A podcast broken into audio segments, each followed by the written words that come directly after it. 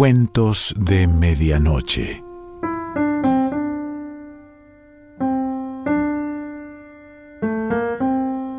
El cuento de hoy se titula Ilusión Perdida y pertenece a Sergio Ramírez.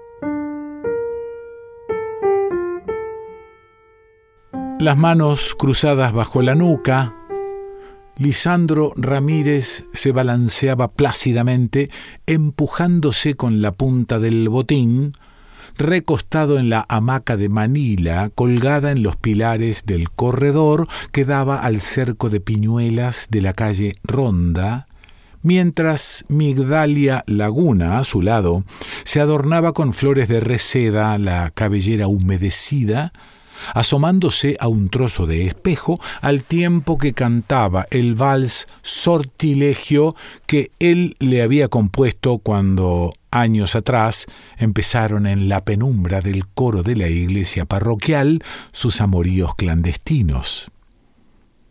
El violín descansaba en el piso cerca de su botín y se le antojó que debía acompañarla. Decidido a incorporarse, se agarró de los bordes del cabezal, pero en el impulso la cuerda se rompió y fue a dar de nalgas contra el suelo de talpetate. Respuesto del susto, se rió.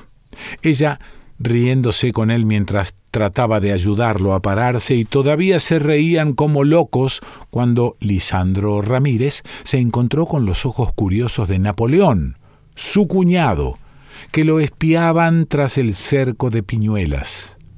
Lo vio un instante porque cuando al fin estuvo de pie ya había desaparecido y solo oyó el alboroto de las ruedas de su carretón de aguador y el entrechocar de los cántaros alejándose por la calle. No había escuchado acercarse el carretón, distraído por los trémolos enamorados de la voz de Migdalia Laguna, que entonaba el vals como siempre lo hacía, después de bañarse en cuclillas, en la jofaina enlosada, dentro del aposento, donde habían disfrutado la tarde entera, vigilados por las gallinas que se posaban por turnos en el vano de la ventana. Napoleón, el mudo impertinente, dejaría de repartir el agua para ir derecho a calentarle los sesos a su esposa con el cuento, estaba seguro descolgó del clavo en la pared el saco de drill para ponérselo con movimientos urgidos, tan urgidos que no acertaba a meterse las mangas. Un enredijo encima de su cabeza recogió el estuche del violín y se fue sin despedirse, mientras Migdalia Laguna retomaba con despecho la primera estrofa de la letra del vals que lo acompañó como un reclamo adolorido hasta la esquina del billar. Lisandro Ramírez tenía para entonces siete años de casado.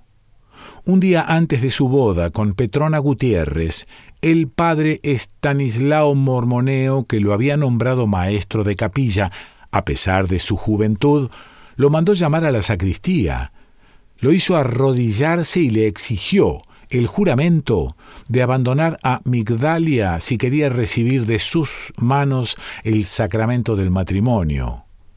Migdalia Laguna cantaba a la hora del rosario y él la acompañaba en la soledad del coro con el violín. Y desde el altar mayor, el padre mormoneo los había visto besarse más de una vez. ¿Has pasado a más? lo increpó, jalándole de la oreja. Por toda respuesta, Lisandro Ramírez abatió la cabeza. Entonces, sin soltarle la oreja, lo hizo avanzar siempre de rodillas hasta el altarcito enflorado de la sacristía, y él juró dejarla, la mano en el Cristo crucificado mientras aguantaba la risa sabiendo que juraba en vano. Migdalia Laguna era lo de menos, Mirta, Eulalia, Diamantina, Filomena, el padre Mormoneo no las conocía y por tanto no entraban en el falso juramento que había prestado, pero sí en las cuentas entonces implacables de Petrona Gutiérrez, que a los 16 años, y ya esperando al primero de los 14 hijos que tuvo, había averiguado que una desbocada multitud de mujeres existía en su vida, cada una de las cuales había merecido en su turno la partitura de un vals. Los celos aturdieron por primera vez el corazón inocente de Petrona Gutiérrez, cuando un día, mientras él andaba ausente en uno de sus toques religiosos en Santa Teresa y ella barría el aposento, se encontró debajo del cofre donde guardaba con llave sus papeles de música la partitura del vals Desconsuelo, dedicado a Mirta Cordero, cuya letra encendida de reclamos amorosos, leyó, deletreando las sílabas encima de los signos musicales de la gruesa hoja pautada que saltaron como alacranes emponzoñados frente a sus ojos furibundos. Forzó la chapa de la cerradura, y entre los legajos de sones de Pascua, pastores, himnos litúrgicos, requiems y misas de gloria, encontró escondidos otros valses, dedicados a Eulalia Cabestrán, Diamantina Arboruola, Filomena Arceiut. La mañana que debía regresar, ella lo esperó como siempre en la puerta de la casa, y al verlo acercarse entre la partida de filarmónicos que lo acompañaban a lomo de bestia en sus giras musicales por Santa Teresa, La Conquista, Dolores, El Rosario, cargando sobre los arneses de las monturas sus instrumentos de viento y los estuches de los violines, fue, como siempre, a encontrarlo a media calle, y como siempre agarró la rienda del caballito mortecino que montaba para llevarlo hasta el cobertizo del pesebre donde él, como siempre también, se apeó adolorido por las largas horas de trote y desvelado además porque hasta la madrugada no había terminado la última de sus serenatas galantes. Petrona Gutiérrez se pasó la mañana sin decirle nada entregada a sus oficios, mientras él, olvidado ya de su desvelo, componía un nuevo vals sentado en las grandas de la acera, vestido con su saco de drill martajado en sus andanzas de varios días, el tintero abierto a su lado. Pero a la hora del almuerzo no escuchó el grito acostumbrado desde la cocina llamándolo a comer. Entró y en la mesa servida descubrió las partituras de los valses rotas en pedazos junto al plato todavía humeante. Se había ido por el cerco del solar cargando en una funda de almohada su ropa a refugiarse en casa de su madrina quien le había criado junto a Napoleón, el mudo, porque eran huérfanos. De todas maneras se sentó a comer. Y al poco rato fueron apareciendo en la casa abandonada los músicos que acudían como de costumbre a los ensayos, sabidos ya de la desgracia, porque la madrina, instalada a su puerta en un taburete, denunciaba a todo el que pasaba las liviandades del compositor. ¿Qué pensás hacer? le preguntó Gilberto Quesada, la tuba entre sus manos. Pues nada, le contestó Lisandro Ramírez tras enjuagarse la boca, empezar a enamorarla otra vez. Para hacerla volver, pasó más de un mes poniéndole serenatas la orquesta convocada en las esquinas cuando salía a los mandados como en los días de su noviazgo. Petrona Gutiérrez no aceptó regresar a su lado sino cuando oyó que le cantaba desde la calle, con acompañamiento pleno de cuerdas y vientos, el vals Abandono, el primero que hasta entonces le componía. Vuelve por bruta, le dijo, empurrada la madrina cuando fue a dejársela de regreso, llevándola de la mano. La que quiere calvario, que aguante su cruz. Esa vez que Napoleón, su cuñado, lo sorprendió con Migdalia Laguna, en lugar de dirigirse a la iglesia para el rosario de las seis, regresó a la casa contrito. Ya el mudo entremetido estaba adentro. Lo supo porque divisó el carretón cargado con los cántaros frente a la puerta. A estas horas le estaría explicando a Petrona Gutiérrez con alarde de señas todo lo que había visto, haciéndolo víctima no sólo de las evidencias, sino que adornando el cuento con exageraciones de sus manos, una nueva desgracia porque Migdalia Laguna jamás había entrado en la cuenta de sus reclamos. Ya tenían seis hijos por entonces, de los catorce que fueron en total, y a Lisandro Ramírez no le preocupaban más las llamaradas de celos de su esposa, que se habían ido apagando, sino sus burlas y chifletas, que eran las armas con que ahora, artera y maligna, se defendía de sus infidelidades desde la tarde en que lo había sorprendido con Leopoldina Betanco. Le dijo esa vez que iba para la iglesia, porque había una función solemne de difuntos. Y ella lo siguió por su verdadero camino sin que advirtiera los pasos cautelosos que de lejos iban tras de los suyos en su penetración. Lisandro Ramírez, confiado, penetró por el patio, el estuche del violín colgado de su mano, y ella se escondió tras una pila de leña hasta que lo vio desaparecer por la puerta que Leopoldina le entreabría sigilosamente. Petrona Gutiérrez esperó con calculada paciencia a que se desvistieran y cuando interrumpió en el aposento, los encontró, sentados en la cama, él en calzoncillos, Leopoldina Betanco en fustanes. Vine a cobrarle una misa que me debe, le dijo él, sin saber por qué, enredando las palabras.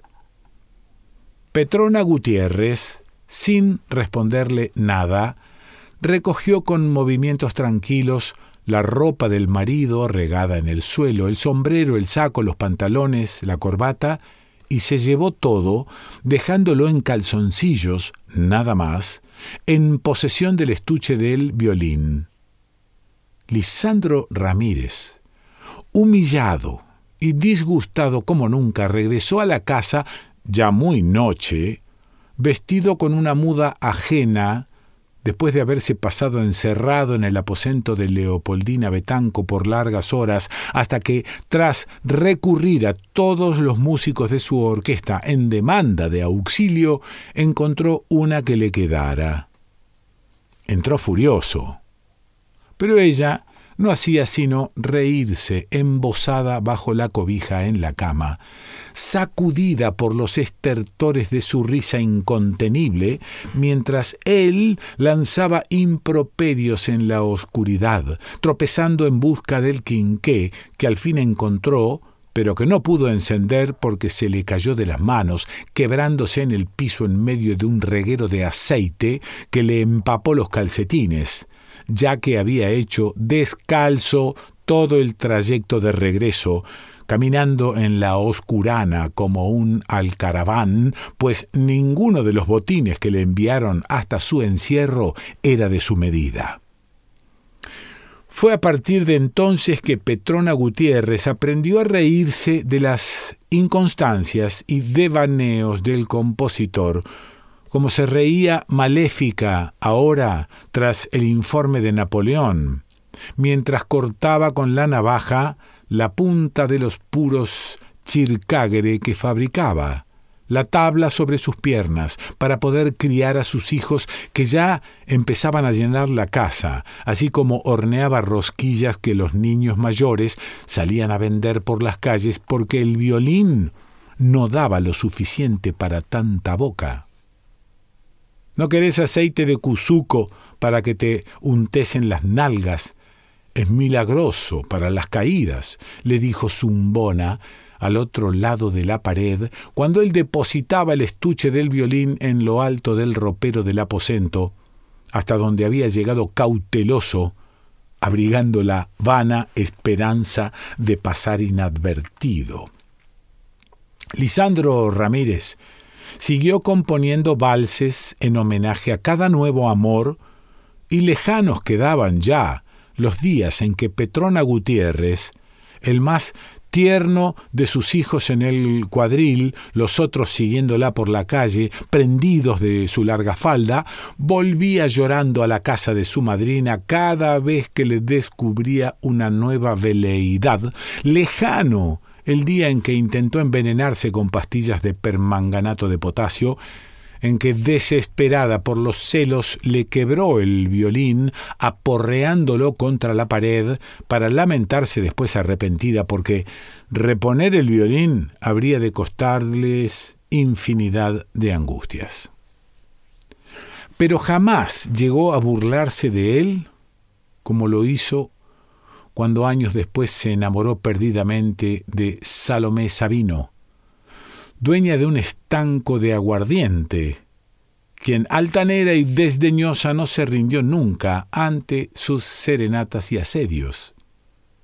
Ya habían nacido para entonces todos sus hijos, y los mayores tocaban en la orquesta Ramírez, que se hizo célebre en Mazatepe y los demás pueblos del sur, solicitada con meses de anticipación para funciones religiosas y fiestas danzantes. A la hora de los ensayos, cada tarde, la calle se llenaba de gente, atraída por el alegre concierto de los instrumentos que desbordaba las puertas abiertas. Los muchachos, Francisco el violinista, Alejandro el flautista, Alberto el chelista, Pedro el contrabajista, Carlos José el clarinetista, olvidándose de la música sacra, tocaban los viejos valses secretos cuyas partituras volaban ahora libremente desparramadas por la casa, y las muchachas María, Laura, Esther, Ángela, Luz cantaban en coro. La casa parecía vivir una fiesta perpetua, mientras Petrona Gutiérrez continuaba fabricando puros, gozosa también en medio del holgorio. Aquella pasión desenfrenada de Lisandro Ramírez por Salomé Sabino, que nunca tuvo respuesta, lo llevó a cometer graves desatinos, al grado de instalarse todo el día con su violín al lado del mostrador en la penumbra del estanco. Dejaba el violín para ayudarla, solícito a trasegar el aguardiente de los barriles a las garrafas la perseguía desatado por las calles. Abandonaba la orquesta a la vista de sus hijos para sentarse a su lado en la iglesia a la hora de la misa. Petrona Gutiérrez supo que le había ofrecido matrimonio y se rió otra vez de la propuesta y de la rotunda contestación de Salomé Sabino. Prefiero quedarme a desvestir santos que a vestir músicos. Salomé Sabino envejeció sin casarse, y la única vez que mostró alguna debilidad en su obstinación fue cuando sonrió de manera caprichosa al aceptar de manos de Lisandro Ramírez la partitura del vals Ilusión Perdida, que le entregó enrollada y atada con el cordón de uno de sus botines en el estanco, a donde ya nunca más volvió, convencido al fin de que todos sus embates habían sido vanos. Ilusión perdida fue el último vals que compuso y ya no sufrió más descarríos, frustrado para siempre por aquel fracaso que Petrona Gutiérrez agradeció arrodillada como un milagro delante del altar de la Santa Faz, haciendo que todos sus hijos se arrodillaran con ella. Sosegado y en adelante enemigo jurado de los libertinajes, guardián implacable de sus hijas, Lisandro Ramírez envejeció también al lado de Petrona Gutiérrez, encolerizándose cada vez que ella le recordaba sus inconstancias y desvaríos, implacable en sus pullas al remojarle su derrota frente a Salomé Sabino. Martirizado por la ceguera en sus últimos años, sus nietas, ya casadas y crianderas, se turnaban para verter gotas de leche de sus pezones en sus ojos nublados por las cataratas. Siguió componiendo hasta su muerte, el rostro pegado al papel, pautado para adivinar los signos, pero solo música religiosa, himnos a la Virgen, marchas solemnes y misas de difuntos. Una tarde, mientras dormitaba, Petrona Gutiérrez lo arrancó de su mecedera, agarrándolo de la manga para conducirlo insistente frente a su resistencia, hasta la puerta donde ella solía acostarse, siempre parlanchina, para detener a los transeúntes y enterarse de lo que pasaba afuera.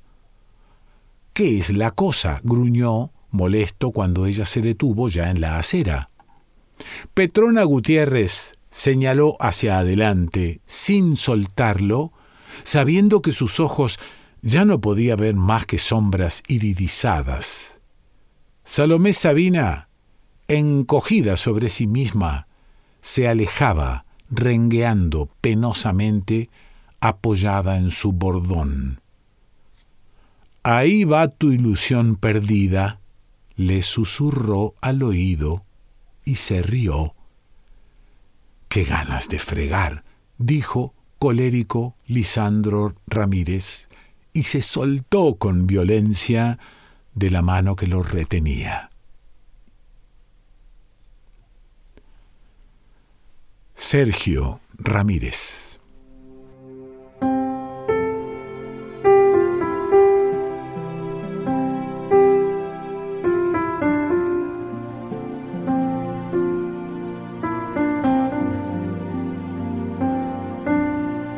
Cuentos de Medianoche.